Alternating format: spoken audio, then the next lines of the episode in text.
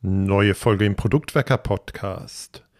Welche besondere Herausforderung hat man als Product Owner im Konzern? Zu dieser Frage tauscht sich Tim mit Daniel Dubbel aus, der einige Insights aus der DB Systel und einer entsprechenden Dach 30 Initiative teilen wird. Wir hoffen, du bekommst einige neue Impulse für deine Aufgaben als Product Ownerin.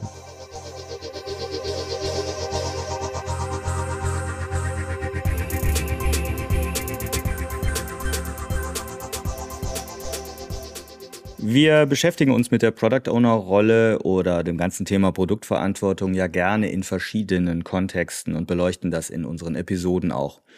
Und heute wollen wir uns nochmal explizit der Frage widmen, ob die Product Owner Verantwortlichkeit im Konzern überhaupt funktionieren kann oder ist das vielleicht ein Widerspruch? Wie kann man es umsetzen? Und dazu habe ich mir jemanden eingeladen, der wirklich sehr bekannt ist, in einem der größten deutschen Konzerne Agilität massivst nach vorne zu bringen. Sehr bekannt äh, durch Vorträge auf Konferenzen, daher kennen wir uns auch aus der Community. Daniel Dubbel, herzlich willkommen, lieber Daniel. Vielen Dank für die Einladung. Hallo. Jetzt habe ich gar nicht gesagt, welcher Konzern. Du bist bei der DB Sistel, also im Endeffekt, soweit ich das weiß, du kannst das gleich ergänzen oder korrigieren, die IT-Tochter oder das, der, ja, der IT-Bereich der Deutschen Bahn oder des Bahnkonzerns und äh, hast da viele Jahre jetzt schon Agilität, agile Transformation vorangetrieben und auch viele ja, Experimente, denke ich mal, gemacht. Ja. Ich bin aber auf dich nicht nur gekommen, weil du ähm, als Speaker sehr viel auf Konferenzen auch im agilen Kontext unterwegs bist, sondern auch einer der Vertreterinnen und Vertreter der sogenannten Dach 30 äh, Gruppe für Agilität im Unternehmenskontext oder Mindeststandards für Unternehmensagilität habt ihr definiert, dabei warst. Da kommen wir später nochmal drauf. Aber äh, das interessiert mich auch, was da so diskutiert wurde. So, jetzt habe ich erstmal schon ganz viel geredet, lieber Daniel. Am besten äh, stellst du dich nochmal kurz unseren Hörerinnen vor. Viele kennen dich, glaube ich, aus den sozialen Netzwerken auch. Da bist, hast du auch viele wertvolle Beiträge die letzten Jahre geliefert. Wer bist du? Was machst du? Erzähl ruhig mal ein bisschen. Ja, ähm, also Daniel bin ich und ich äh, beschäftige mich mit dem Thema Agilität seit jetzt 15, 16 Jahren ähm, in unterschiedlichen Kontexten tatsächlich. Bin aber jetzt seit äh, vier, fünf Jahren bei der DB Systel, ja, wie du gesagt hast, IT-Tochter der Bahn. Ähm, und Digitalisierungswegbegleiter, so verstehen wir uns. Also es geht uns in unserer Verantwortung im Bahnkonzern darum, gemeinsam mit unseren Partnern, also den anderen Geschäftsbereichen, die Digitalisierung der Bahn insgesamt nach vorne zu treiben. Ähm, vom Background her kann ich sagen, also die ersten Gehversuche im agilen Kontext war irgendwie mit Scrum in einer, in einer Online-Agentur. Ähm, das heißt, ich komme auch stark eher so aus dieser ganzen Web, äh, relativ leichtgewichtigen Web-Frontend irgendwie Schiene. Ähm, war zwischendrin mal bei einem Reisekonzern ähm, und habe so verschiedene Baustellen, äh, verschiedene, ja Baustellen waren es auch, aber verschiedene ähm, Unternehmensformen, Größen und ähnliches mitbekommen ähm, und letztendlich das, was in Organisationen ja gerade überall seit vielen Jahren ähm, existiert, nämlich die Frage, wie kann man sich anders organisieren, damit man den Herausforderungen der Gegenwart und Zukunft irgendwie äh, gerecht werden kann. Äh, ja, das begleite ich seit 15 Jahren in unterschiedlichen Rollen. Jetzt aktuell vielleicht noch ähm, bin ich in der DB Systel, die sich komplett transformiert hat, also auch in der Aufbauorganisation, Führungsverantwortung anders denkt, bin ich in der Rolle des sogenannten Agility Masters unterwegs für eine Einheit. Ähm, die Einheit macht Mobile App Entwicklung mit ungefähr 100 Leuten und der Agility Master ist, sagen wir mal, auf Organisationsebene so ein bisschen was wie der Scrum Master in einem Scrum-Projekt mal, also ganz, also man kümmert sich um Zusammenarbeit, um Prozesse, um die Mitarbeiter, die Personalverantwortung liegt bei mir. Und in dieser Einheit, mein Kollege ist dann der Product Owner oder der ähm, Value-Verantwortliche für diese Einheit. Ähm, und so ist dann die Führung auf diesen zwei Teilen geteilt, ja. Und äh, das Team hat tatsächlich auch, also die, die Grundidee der Struktur, deswegen ist es, glaube ich, spannend, ist schon von Scrum abgeleitet. Auch das Team hat Unternehmerverantwortung zum Beispiel für die ähm, klar Lieferung des äh, Values an sich. ähm, aber zum Beispiel auch für so Sachen wie Einhaltung von Security Guidelines und ähnlichen Geschichten. Mhm. Ja, interessant. Also ich habe die DB Systel äh, von innen, nein, das Gebäude von innen vor allem kennengelernt, weil vor der Pandemie die Product Owner Camps von Mayflower dort immer im Tower in oder im Systel Tower von der äh, in Frankfurt stattfanden und ich habe das immer sehr geschätzt, weil das ähm, ja trotz Konzernumfeld immer schon eine sehr wie soll ich das nennen ein, ein agiles Umfeld oder äh, die Räumlichkeiten waren zumindest so geschaffen, angelegt, was man so mitkriegte und sah, dass da sehr kommunikativ gearbeitet wurde, so möchte ich es mal ähm, formulieren. So sah es zumindest von außen aus. Ja, ja spannend. Du hast gerade schon mal den Begriff Value-Verantwortlicher reingeworfen. Das bringt mich eigentlich nochmal zu dieser Initiative Dach 30 oder da meine erste Frage. Es waren also, wenn ich das richtig nachvollzogen habe, von 2016 fing das an, ein ja, Austauschkreis, Arbeitskreis, wie auch immer, Diskussionskreis von Vertreterinnen und Vertretern aus so Unternehmen wie eben der Bahn, das war, da warst du der Vertreter, aber auch Deutsche Telekom, äh, Volkswagen, Otto, Rewe, ähm, SAP, Daimler, äh, also große Sachen, Allianz, Conti, BASF, Commerzbank und so weiter. Viele große Konzernunternehmen, äh, nicht nur aus Deutschland, auch aus äh, Schweiz und Österreich. Ich glaube, die äh, Swisscom und die war die Schweizer Bundesbahn auch dabei oder so? Schweizer Post, ja. glaube ich, ja. Egal, auf jeden Fall, das ist das Spannende.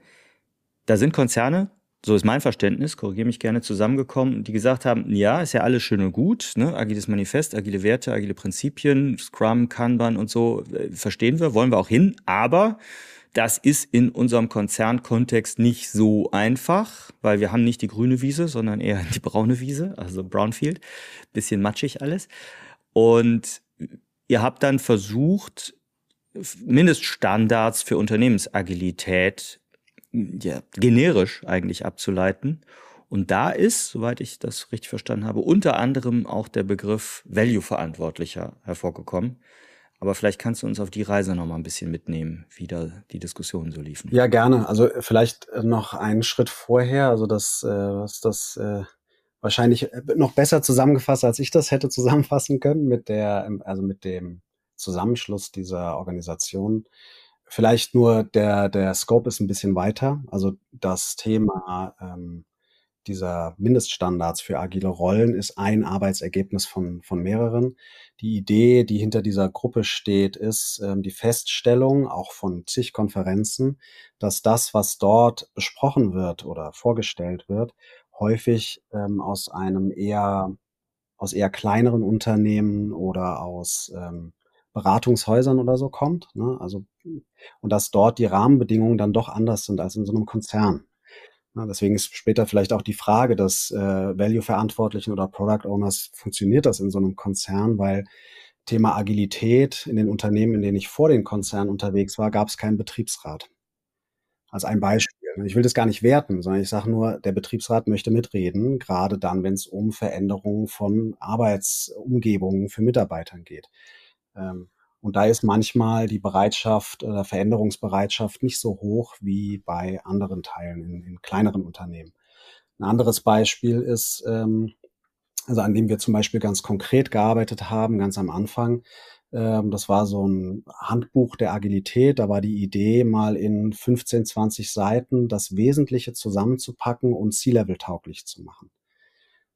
Man sagt, das kann man mal einem C-Level geben, auf den Tisch legen, kann sagen, das übrigens ist Agilität, solche Geschichten. Und, ähm, und die Idee, wie immer in solchen Netzwerken, ist, die Macht der vielen sozusagen zu nutzen äh, und für manche Kolleginnen und Kollegen in diesem Kreis ist es gut zu sagen, also wir haben hier was erarbeitet, die Mindeststandards, und da sind die 20 Konzerne, die daran gearbeitet haben, alle stehen dahinter.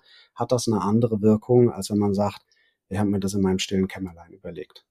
Und im Zusammenhang, vielleicht zu diesen Mindeststandards, war die Feststellung ähm, in manchen Konzernen, dass sie sich agiler aufstellen wollen und auf die gängigen Angebote zurückgegriffen haben, also typische Scrum-Zertifizierung für den Scrum Master, den Product Owner und ähnliches. Und dann äh, höhere sechsstellige Eurosummen im Jahr nur für die Rezertifizierung ausgeben mussten.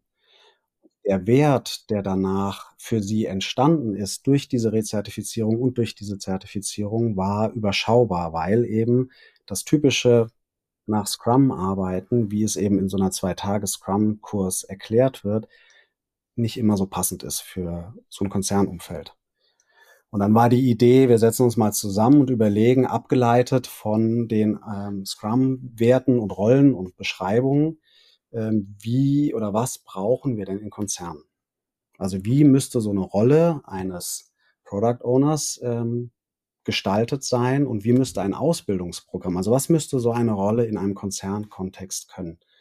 Und ähm, da wir dann eben nicht die stehenden Begriffe verwenden wollten, um da keine Verwirrung zu sorgen, haben wir das dann Value-Verantwortlicher genannt. Und es gibt in diesem Dokument, was es da auch gibt, den Value-Verantwortlichen, den ähm, Teamverantwortlichen, dann gibt es die Führungskraft weiterhin, also den Team-Facilitator, die ähm, den, ich glaube, die agile Führungskraft haben wir es genannt und ähm, natürlich das Umsetzungsteam.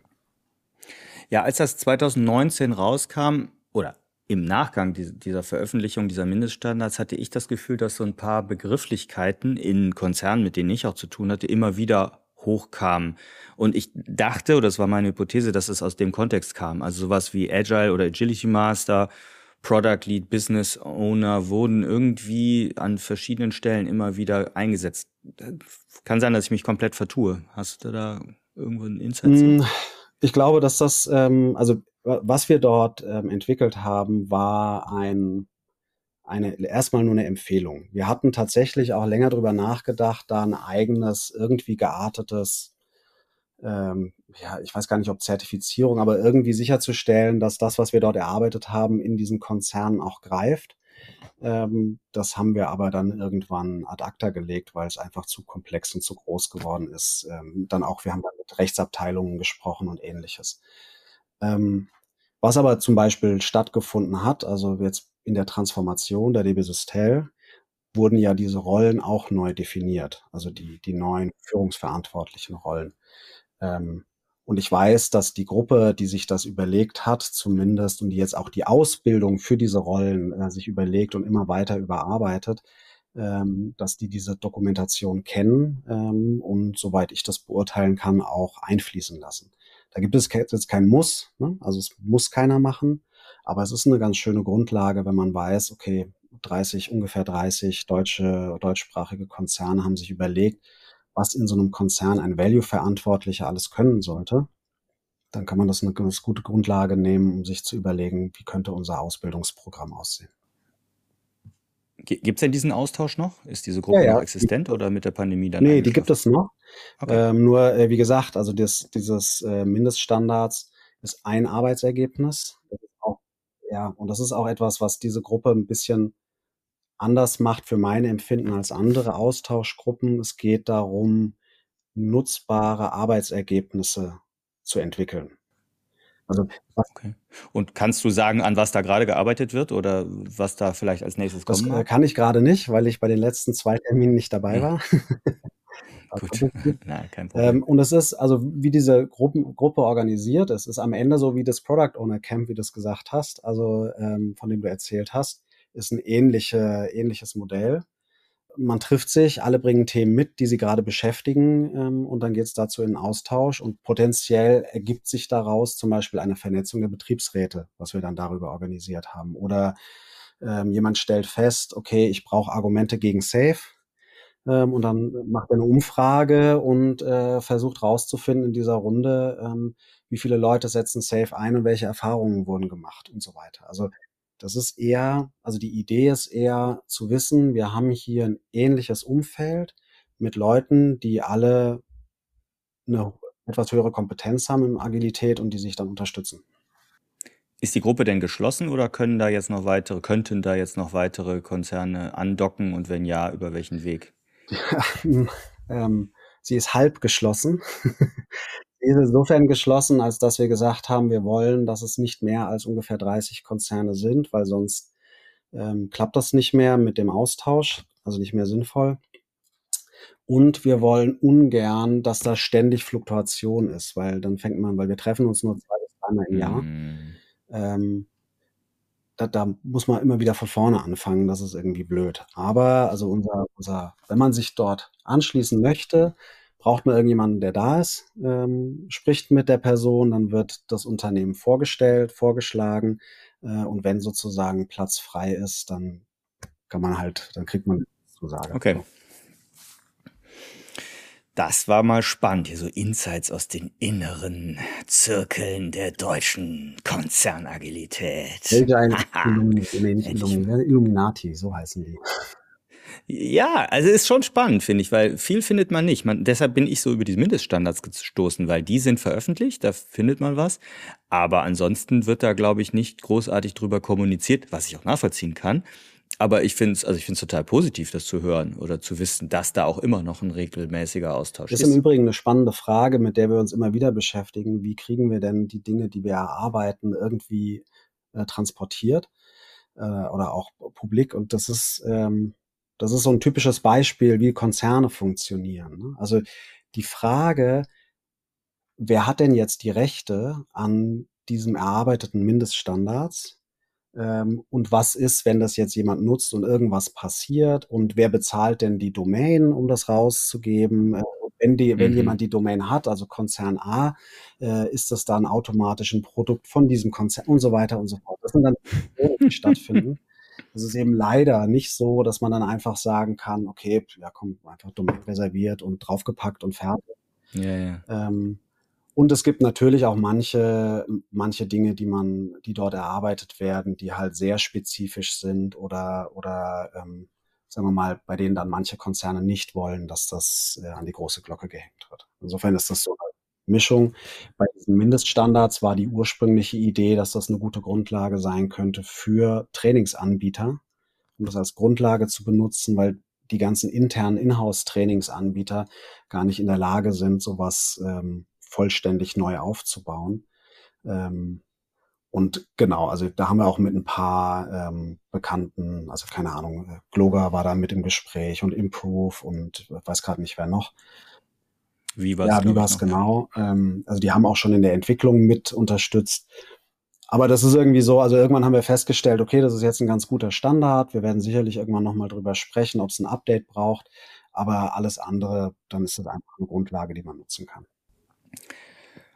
Okay, vielen Dank erstmal für diese Insights. Äh, vielleicht noch eine Ergänzung von mir. Es gibt so ein ähnliches Netzwerk, nicht ganz so groß aufgehangen zum, im Versicherungsumfeld. Das habe ich selber mal mit an den Start gebracht, mit anderen, die viel in Versicherungen unterwegs sind. Es gibt einen Lean Coffee für Agilität in Versicherungen. Kleiner Spoiler. Äh, wen das interessiert, kann mich gerne anschreiben. Ansonsten findet ihr eine LinkedIn-Gruppe dazu. Ähm, da werden dann auch wirklich nur versicherungsinterne Mitarbeiter reingelassen in aller Regel oder Leute, die sich damit ja, auskennen.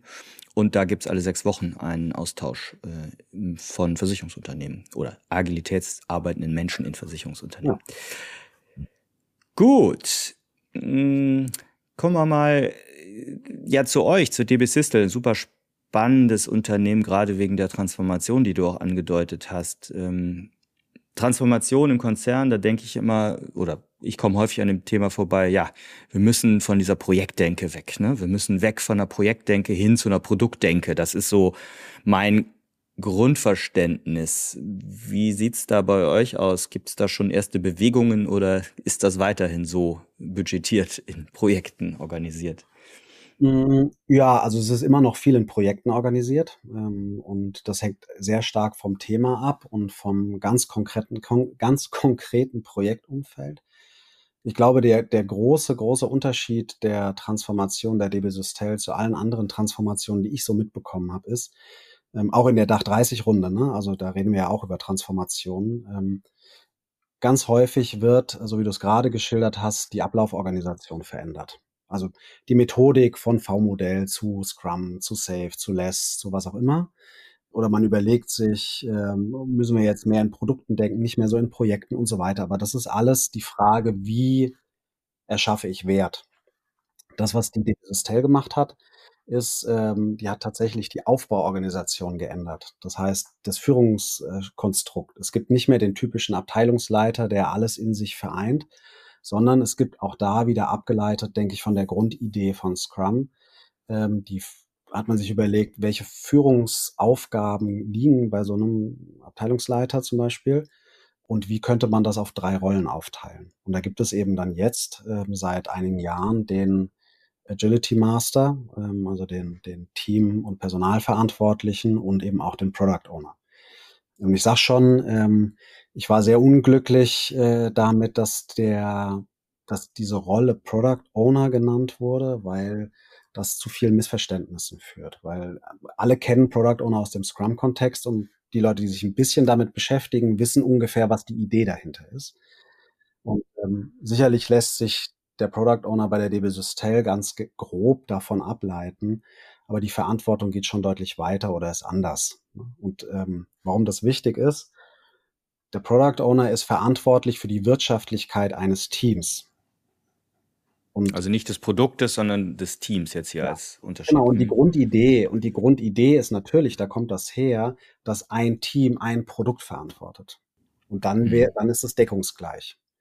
Nur, äh, und das ist eben die, der, die, die große, weiß nicht, ob die große Erkenntnis oder wie auch immer, äh, mittlerweile hat die DB Systel ungefähr 700 Teams. Wow. Und wenn man sich jetzt vorstellt, jedes Team besteht aus Pi mal Daumen zehn Leuten, dann wäre es doch irgendwie, also es wäre schon irgendwie seltsam, wenn man sämtliches Geschäft oder sämtliche Wertschöpfung in zehn Personenteams teilen könnte. Aber die Struktur der DB-System sieht vor, ein Team hat zehn Personen, eine Einheit hat höchstens 150 Personen, ein Cluster hat höchstens, weiß ich nicht, 1000 Personen. Das heißt, wir haben ganz viele Arbeitsumfelder aus verschiedenen Gründen, in denen ein Team, ein Produkt nicht passt. Trotzdem den Product Owner. Deswegen sage ich immer, der Product Owner ist für die Wirtschaftlichkeit des Teams verantwortlich und wir in unserer Einheit zum Beispiel, unser großes Ziel ist, tatsächlich ein Team, ein Produkt. So. Realistisch betrachtet ist es aber so, wir sind halt in der, in der Mobile-App-Entwicklung unterwegs. Selbst wenn wir jetzt ein Team haben, das ein neues Produkt entwickelt, mit einem Kunden zusammen, dann ist das irgendwann zu 80 Prozent entwickelt oder zu 100 Prozent entwickelt und wird jetzt weiterentwickelt und verändert und so weiter. Dann braucht man nicht mehr das ganze Team. Da ist einfach nicht mehr. Aber die Verantw Entschuldigung, aber diese Verantwortung über den Produktlebenszyklus verbleibt bei euch oder gebt ihr das dann wiederum an, an anderen Konzernbestandteil zurück? Sowohl als auch. Aha, also die Gäste, Gäste dürfen solche Sachen bei uns sagen oder den, also wir, bei uns ist verboten, den Satz, es kommt drauf an zu sagen. Nee, aber als Gast darfst du das. Also ich kann das ja auch kurz erläutern. Also ähm, bei uns ganz konkret, und deswegen sage ich, das ist bei uns in der Einheit so, in anderen Teams und Einheiten funktioniert das potenziell möglicherweise anders. Ähm, bei uns ist das so, dass wir sagen, wir sind die Experten für Digitalisierung und mo mobile Anwendungen und Frontend-Lösungen und ähm, spezialisieren uns darauf. Und die Apps, die wir bei uns entwickeln oder die Anwendungen, die wir entwickeln, sind in der Regel für unsere Mitarbeiter. Also das ist kein B2C, sondern B2B. Ähm, und das sind häufig sehr komplizierte bis komplexe Anforderungen. Das heißt, wir brauchen jemanden, der wirklich tief, tief, tief in der Fachlichkeit drin ist, der versteht und auch idealerweise Kontakt hat zu den Anwendern und der damit versteht und immer weiter lernt, was eigentlich gebraucht wird. Und das sind sozusagen unsere auftraggebenden Partner. Also jetzt nehmen wir mal ein, ein Beispiel. Ähm, wir entwickeln eine App zur, zum Thema Baustellensicherheit. Da geht es um Zugangskontrollen auf Baustellen. Die Verantwortung für dieses Thema Baustellen liegt äh, bei uns, bei unserem Partner ähm, der DB Netz, also die machen Infrastruktur. Das heißt, die haben uns beauftragt, so eine App zu bauen wir verantworten jetzt die gesamte App, aber die Fachlichkeit, was da jetzt ganz konkret gebraucht wird ähm, und was Besonderheiten auf den Baustellen sind und so weiter, da haben wir einen fachlichen Product Owner, der vom Partner direkt gestellt wird. Der kooperiert dann mit uns ähm, und der hat letztendlich mit unserem DB Systel Product Owner einen Austausch, aber die fachliche Verantwortung fürs Produkt liegt woanders. Da, da möchte ich mal kurz rein. Das heißt, wenn ich richtig verstanden habe, es gibt ein Fach-PO und ein DB Systel, wie auch immer, IT-PO, jetzt mal mit meinen Worten. was ja sehr unüblich ist für die Product Owner Rolle. Das ist ja jetzt genau auf, auf das, was wir eingangs sagten, zurückgeführt. Wenn jetzt jemand aus der DB Systel auf ein, eine Product Owner Konferenz geht oder hier im Podcast zuhört oder ein Buch liest und etwas über den Scrum Product Owner liest, wird er oder sie wahrscheinlich ein bisschen verwirrt sein, weil es wird halt anders gelebt bei euch. Das war ja der Punkt, wo du sagtest, naja, der Begriff Product Owner ist in dem Konzernumfeld schon vielleicht schwierig, weil er eben dann doch vom, vom ursprünglichen Scrum-Standard etwas ab, abweichend definiert oder gelebt wird. Deswegen fände ich tatsächlich den Begriff Value-Verantwortlicher besser, wie wir in der Dach 30-Runde definiert haben, weil der, der DB Systel Product Owner kümmert sich nur in Anführungsstrichen oder im, im Wesentlichen darum, dass das DB Systel Team wirtschaftlich erfolgreich arbeitet. Das heißt, der legt die Verträge mit unseren Partnern, ähm, der kümmert sich drum, also der, der weiß, was unsere Mitarbeiterinnen und Mitarbeiter kosten und, und so weiter und so fort, solche Geschichten. Und das, was dann eine Besonderheit ist, ist, ähm, jetzt gerade in so Konzernen spielt ja beispielsweise die äh, Security häufig dann noch eine größere Rolle oder da wird ziemlich genau darauf geachtet, Compliance, Governance und lauter solche Geschichten. Und unsere Fachexperten, die vom auftraggebenden Partner kommen, die haben dieses Know-how nicht. Die wissen das nicht. Die kennen die Fachseite, aber die wissen nicht, was das übersetzt in IT bedeutet. Das heißt, wir stellen die Business Analysten zum Beispiel und so weiter. Mhm. Jetzt will ich mal ein bisschen spitz da reinfragen. Wenn der, wenn der, ich nenne ihn jetzt mal IT-PO oder der Product Owner der, der Systel, diese Teamverantwortung hat oder die Wirtschaftlichkeit des Teams verantwortet, wo ist denn dann ein Unterschied zu einem Account-Verantwortlichen eines ja, sonstigen Softwareherstellers, IT-Dienstleisters oder so, wenn er jetzt mal nicht im Konzern wäre. Ist das nur ein anderes Label, was da drauf klebt, oder ist die Ausführung der Verantwortlichkeit auch eine andere als sowas wie Account Manager oder Account Verantwortlicher? Ja, ich glaube, also da müsste man dann wieder definieren, was macht ein Account Verantwortlicher, weil wir haben bei uns natürlich auch Accounter. Ja, okay, fair. Die Accounter sind in einem Team und das Team hat einen Product Owner. Ne? also als Okay. Ähm, das heißt, der Product Owner eines Accounter-Teams würde dafür sorgen, dass die Accounter ähm, so arbeiten, dass dieses Team für die DB Systel wirtschaftlich ist. Also ich, ich kann es an einem einfachen Beispiel machen. Wir haben, wir haben ein Team aus Pi mal Daumen zehn Leuten und ähm, für die Umsetzung des, dieser App hat der Kunde oder der auftraggebende Partner ein Budget, mit dem er nur acht der zehn äh, Kollegen aus dem Team bezahlen kann. Jetzt muss unser Product Owner überlegen, was mache ich jetzt? Ne, also wie, wie sorge ich dafür, dass das gesamte Team wirtschaftlich ist? Und da gibt es verschiedene Möglichkeiten, das wird jetzt zu weit führen. Aber das ist sozusagen, also der, der DB Systel Product Owner hat einen Blick auf die Wirtschaftlichkeit im Sinne der DB Systel. Und der Fach-Product Owner, und das ist bei uns eben eine Besonderheit, das machen andere Teams anders, den integrieren wir bei uns, weil wir die Fachlichkeit in unseren Scrum-Projekten haben möchten oder in unserer Scrum-Produktentwicklung. Es gibt andere, die arbeiten klassischer, die sind tatsächlich einfach nur Auftragnehmer. Da sagt der Kunde hier, das sind meine Anforderungen und dann ähm, hat, man im Zweifel tatsächlich der, der ähm, DB Systel Product Owner, der dann einen Backlog schreibt und, und das alles macht und im regelmäßigen Austausch mit dem Partner ist. Aber wie, wo, wo bleibt die Verantwortung? Also wer hat am Ende die Verantwortlichkeit, wenn sozusagen das initiale Produkt, so nenne ich es mal, im Rahmen eines Projektvorhabens, wenn ich dich richtig verstehe, umgesetzt ist? Also nach dem Motto, ihr werdet, so habe ich es jetzt gerade verstanden, ihr werdet beauftragt intern als DB IT, jetzt mal mit meinen Worten, ihr dürft das umsetzen und dann ist aber dieses Projekt auch irgendwann mit dem Budget auch irgendwann abgeschlossen. Und trotzdem muss ja das als Produkt, also es wäre mein Produktverständnis, äh, weiterentwickelt werden. Also zweiteilige Frage, wie versteht ihr Produkt intern überhaupt in diesem Konzern und wie, wer, wer hat dann hinterher die Produktverantwortung über den Lebenszyklus hinweg? Das ist, ähm, das ist die Kehrseite unserer Transformation, würde ich mal sagen, ähm, weil du gerade gesagt hast, wie verstehen wir Produkt? Ich sage mal, also ein Ziel der Transformation ist, auch auf Organisationsebene eine hohe Flexibilität zu bekommen und eine hohe Individualisierung möglich zu machen. Das heißt, in einem großen SAP ähm, Cloud-Migrationsprojekt wird anders gearbeitet und da sind auch die Verantwortlichkeiten anders über mehrere Konzerne verteilt und so weiter ähm, und als bei uns. Das heißt, ein gemeinsames DB-Systel-weites Verständnis, was ist Produkt und was ist Projekt, haben wir nicht. Wir haben, äh, oder kenne ich nicht, so würde ich es mal sagen. Vielleicht gibt es das, aber ich kenne es nicht. Das könnte auch sein.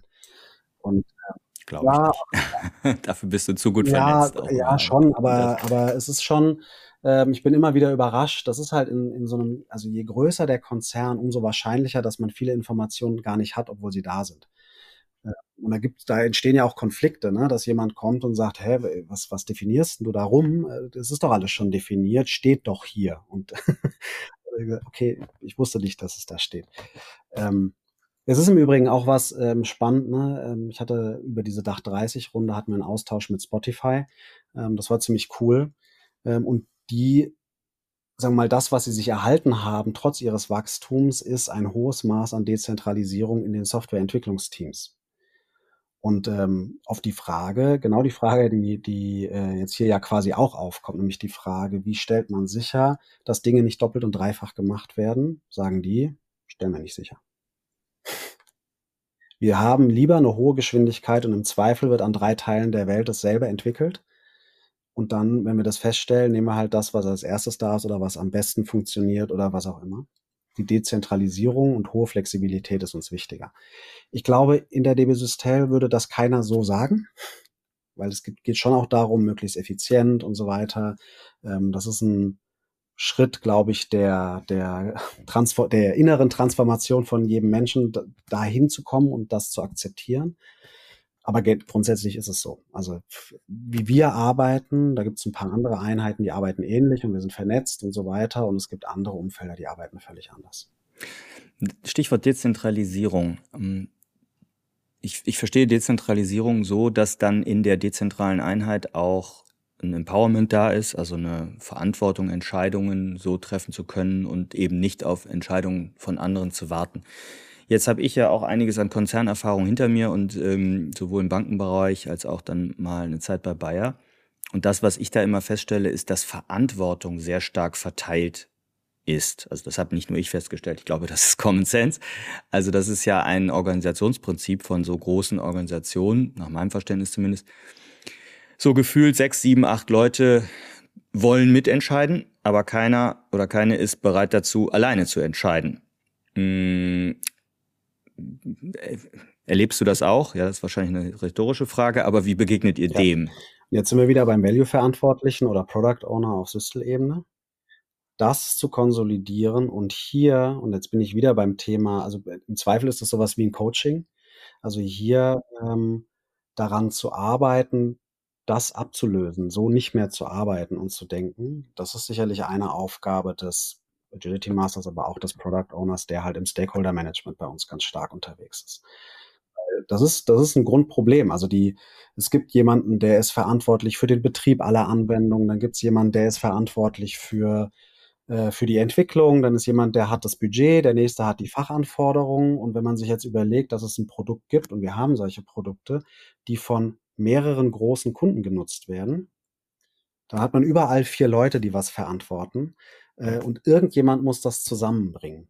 Und meistens ist es so, also jetzt mal ein, ein Beispiel bei uns, da haben wir eben einen Product Owner, wir haben bei uns drei Teams, die ein Produkt entwickeln. Da geht es um Instandhaltung, also da geht es um Züge in Koordination von Zügen in Instandhaltungswerken. Da haben wir angefangen, das ist eine spannende Geschichte, weil der initiale Fachproduct Owner war mal ein Lokführer und der hatte, der hatte irgendwie eine Idee und hat dann mit PHP irgendwas gebaut und mal ausprobiert und äh, hat da schon ähm, in seinem, äh, in seiner Bahn IT, äh, in seiner Bahntochter, ähm, sagen wir mal, deutlich gemacht, dass man da ein ziemliches Potenzial hat, äh, dass die Züge deutlich schneller wieder auf dem Gleis sind. Und darum geht's, ne? Also schnellere Abwicklung und damit sind die Züge schneller wieder einsatzbereit. Und ähm, das ist mittlerweile, also die Disposition von Reinigungspersonal und ähnlichem äh, findet auch mittlerweile an vielen Stellen mit dieser App statt. Zumindest kam der aus dem Fernverkehr, also ein ICE-Lokführer war das, glaube ich. Und ähm, der hat mit uns gemeinsam dann eine, sagen wir mal, seriöse äh, ähm, Anwendung entwickelt, die im Bahnkonzern halt verwendet werden kann ähm, für bestimmte Werke für den Fernverkehr. Und ähm, das lief so gut, dass jetzt ähm, auch andere, also DB Regio, also der Regionalverkehr und S-Bahn und ähnliche, dass die diese Software jetzt auch haben wollen. Es wäre schön, wenn man es einfach ausrollen könnte, aber natürlich sind das jetzt drei große Kunden, beziehungsweise vier sind es in Summe, die alle unterschiedliche Wünsche, Vorstellungen haben. Die sind dann noch von Werk zu Werk unterschiedlich. Das heißt, wir haben einen Product Owner, wir haben einen übergreifenden Anforderungsmanager, wir haben bei uns noch einen fachlichen, Pro also die, die Summe der Leute, um das zu orchestrieren oder zu moderieren, organisieren, ähm, ist relativ groß. Das heißt, auch hier brauchen wir mehrere Rollen. Jetzt könnte man sagen, das eine ist der Anforderungsmanager, das nächste ist der Product Owner und dann haben wir die Fachanforderer beim Kunden und so weiter und so fort. Also das ist das, was ich meine. Ne? Also in so einem Konzern tatsächlich als urtypischer Product Owner, so wie man sich das vorstellt, im Scrum-Kontext arbeiten zu können, das habe ich selten erlebt. Und zwar nicht, weil, ich glaube nicht, weil das nicht möglich wäre, sondern weil die Strukturen bisher noch so verteilt und Verantwortung so verteilt ist und ähm, aus der Historie, dass im Moment die Rolle stärker ist, vernetzen, zusammenbringen und gemeinsam lernen, wie anders besser ist. Also sehr viel Stakeholder-Management oder Stakeholder-Zusammenarbeit über diese ganzen Personen, die du gerade genannt hast. Trotzdem setzt ihr, soweit ich weiß, aber auch auf der operativen Ebene, zumindest in deiner Einheit, auch Scrum ja. ein. Äh, oder ja. sagt jetzt nicht, Scrum funktioniert nicht bei uns. Das wäre jetzt nee, auch nicht die Aussage. Auch? Also das, was wir uns, ich sag mal, trauen, und das machen viele andere nicht. Also wir sind ja, also die DB Systel ist ja eine eigene GmbH eigenes Wirtschaftsunternehmen. Und die anderen ähm, Geschäftsbereiche, DB Netz, DB Fernverkehr und so weiter, wie sie alle heißen, DB Schenker, das sind auch alles eigene Organisationen. Das, was wir machen, ist, dass wir sagen, ähm, wir gehen, wir, wir gehen in eine Partnerschaft und kümmern uns nicht so sehr darum, dass es jetzt getrennte Unternehmen sind, sondern wir sagen, wir sind alle die Bahn und wir holen jetzt ähm, den Product Owner vom Partner bei uns rein und sind dann sehr transparent. Das erzeugt erstmal viel Irritation, weil die kriegen natürlich dann hautnah mit, dass die ersten Sprints nicht so rund laufen, wenn es Schwierigkeiten gibt, wenn es entwickelt wurde. Das kriegt der Partner hautnah mit, der, der uns das Geld gibt. Und das ist, führt in den meisten Projekten oder in der meisten Produktentwicklung am Anfang zu Irritationen, zu Konflikten. Deswegen haben wir Agile Coaches, die unterstützen und so weiter. Ähm, aber in Summe machen wir damit super gute Erfahrungen, dass wir die Fachanforderer, die, die am Ende das Produkt brauchen, selber die Product Owner stellen. Meistens können die den Job dann noch nicht, deswegen brauchen wir auch die Agile Coaches, aber wir lernen gemeinsam sozusagen. Und da, wo das gut funktioniert, entstehen jahrelange Partnerschaften mit sehr zufriedenen, auch Kundenanwendern. Also insofern es geht, aber man muss ein bisschen manchmal um die Ecke denken. Jetzt interessiert mich Richtung Ende der Episode auf jeden Fall noch, wie werden denn dann von euch Kunden oder Nutzer eingebunden? Also, ne, wenn man Scrum macht, wenn man Agil entwickelt etc. Also du hast sehr viel von den internen Partnern der anderen DB-Töchter gesprochen, aber also das Beispiel mit dem Lokführer fand ich super. Da ist ja dann ein Wissensträger auch mit dabei. Aber mh, hm, passiert das? Passiert das dann durch die, durch die Fachseite, also durch die anderen Konzerntöchter oder bringt ihr die auch so eine UX-Expertise mit ja. ein? Also alle unsere Teams haben Business-Analysten und UX, UI-Spezialisten, die bringen wir mit. Und ähm, auch dort wieder kann man sagen, es gibt nichts, was es nicht gibt. Also wir haben auch auch äh, eine Handvoll Partner und, und Produkte, die wir gemeinsam entwickeln, bei denen der Partner schon, schon in Anführungsstrichen so weit ist, dass, dass ähm, er oder sie da intensiv mit Nutzern in den Austausch geht. Es gibt aber auch andere Situationen, in denen das nicht der Fall ist und dann ist das unsere Beratungsleistung, das zu tun. Also wir haben äh, von unseren UXern in der Regel aus, aus dem Team raus, ähm, Initiativen, um zum Beispiel direkt in die Werke zu gehen und mal zu beobachten, äh, wie wird die App genutzt. Ähm, funktioniert das? Äh, da passieren dann so Klassiker, dass so eine App auf einem Tablet vielleicht nicht so gut funktioniert, wenn die Leute aus Sicherheitsgründen immer Handschuhe tragen müssen. Solche Sachen, ne? die man halt vorher nicht weiß. Aber wenn man dann es mal sieht, äh, sich dann mhm. was da überlegen muss. Ähm, also es ist wie immer, ne? Also es gibt ähm, unsere Partner, die mit uns zusammenarbeiten, die die Product Owner stellen, die da das Wissen selber mitbringen und sich darum kümmern. Es gibt aber auch die, die es nicht tun ähm, und die dann auf unsere Beratung im Sinne von, wie entwickelt man gut moderne Software, ähm, angewiesen sind. Aber es gibt in der Regel, wenn es jetzt nicht politische Themen sind, äh, dass irgendwas noch nicht live gehen darf oder so, ähm, gibt es in der Regel da wenig Widerspruch. Die scheuen manchmal den Aufwand. Ne? Also das ist manchmal so und das ist dann ein bisschen, da muss man ein bisschen mehr diskutieren und, und erklären und ähm, aber bisher haben wir das eigentlich in, glaube ich, allen unseren Produkten hinbekommen, dass wir da näher an die Nutzer rankommen. Spannend.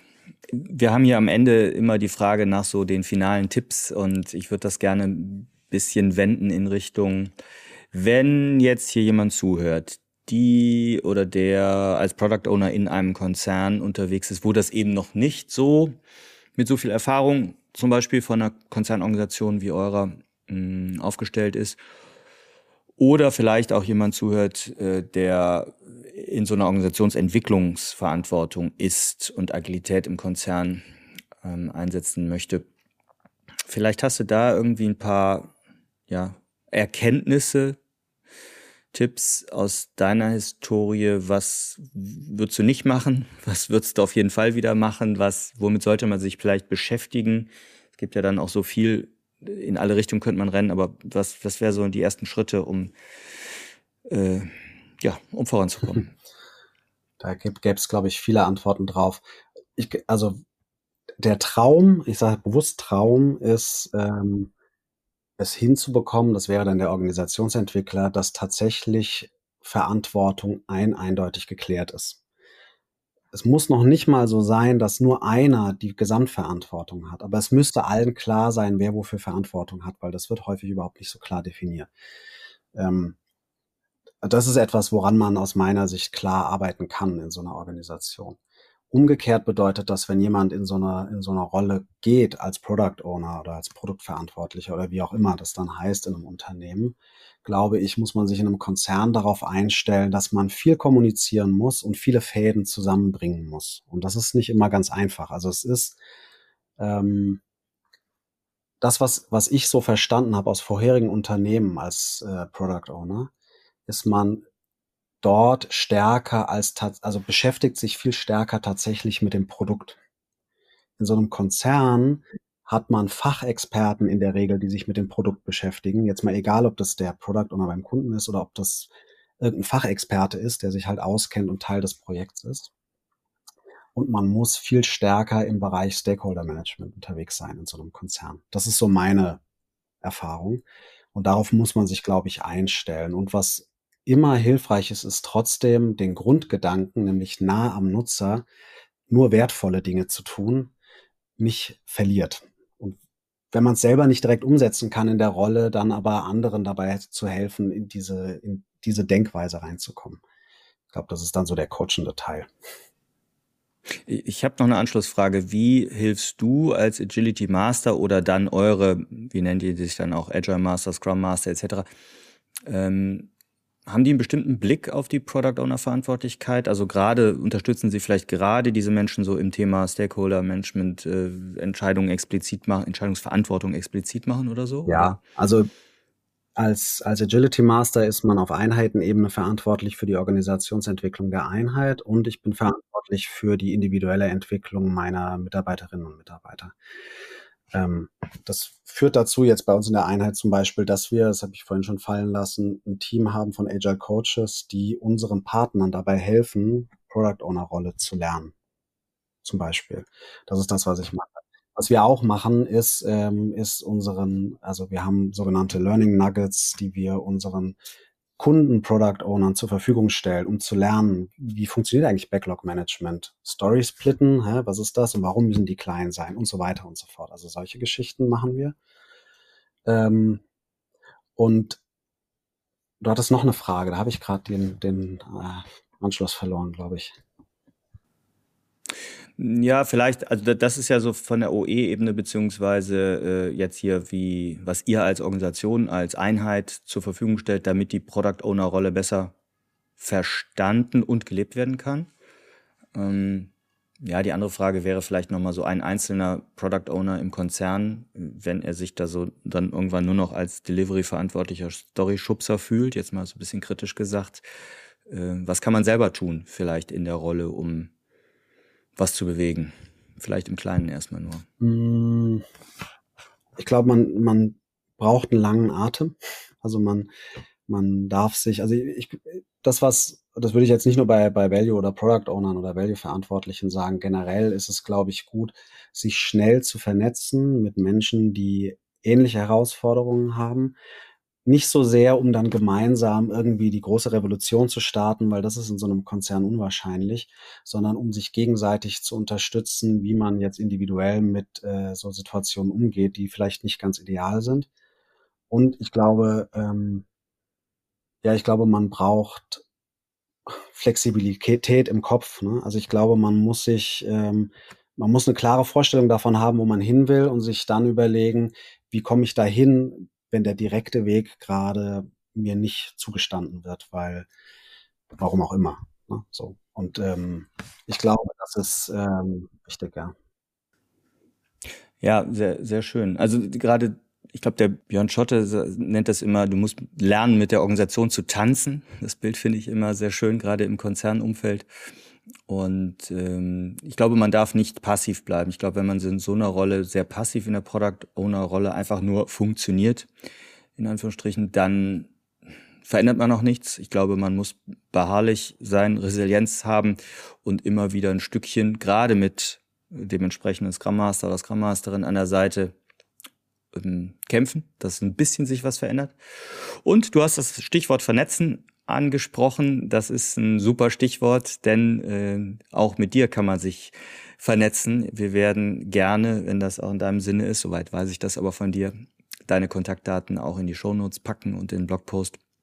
Und wer also weitere Fragen hat an Daniel äh, oder deinen Austausch kommen möchte, sei herzlichst eingeladen. Gerne. Äh, mit dir in Verbindung zu treten oder dir auch zu folgen. Austausch immer gerne. Dann habe ich vor allem Danke zu sagen. Und äh, danke für die Insights, sowohl bezüglich Dach 30, jetzt auch die sehr offenen Insights bezüglich Systel. Also was heißt sehr offen, aber so ne, von außen, jeder ist Kunde äh, von den Bahnprodukten oder von vielen der Bahnprodukte, natürlich nur den Endkunden oder den meisten Endkundenprodukten. Aber auch so die die Beispiele, die du gebracht hast, ja von der DB Netz oder von der Instandhaltung, fand ich sehr spannend. Herzlichen Dank dafür. Es hat mir zumindest sehr viel Impulse gegeben und ich hoffe, das hat auch einige Hörerinnen und Hörer erreicht. Danke, ja, Daniel. Vielen Dank für die Möglichkeit. Danke.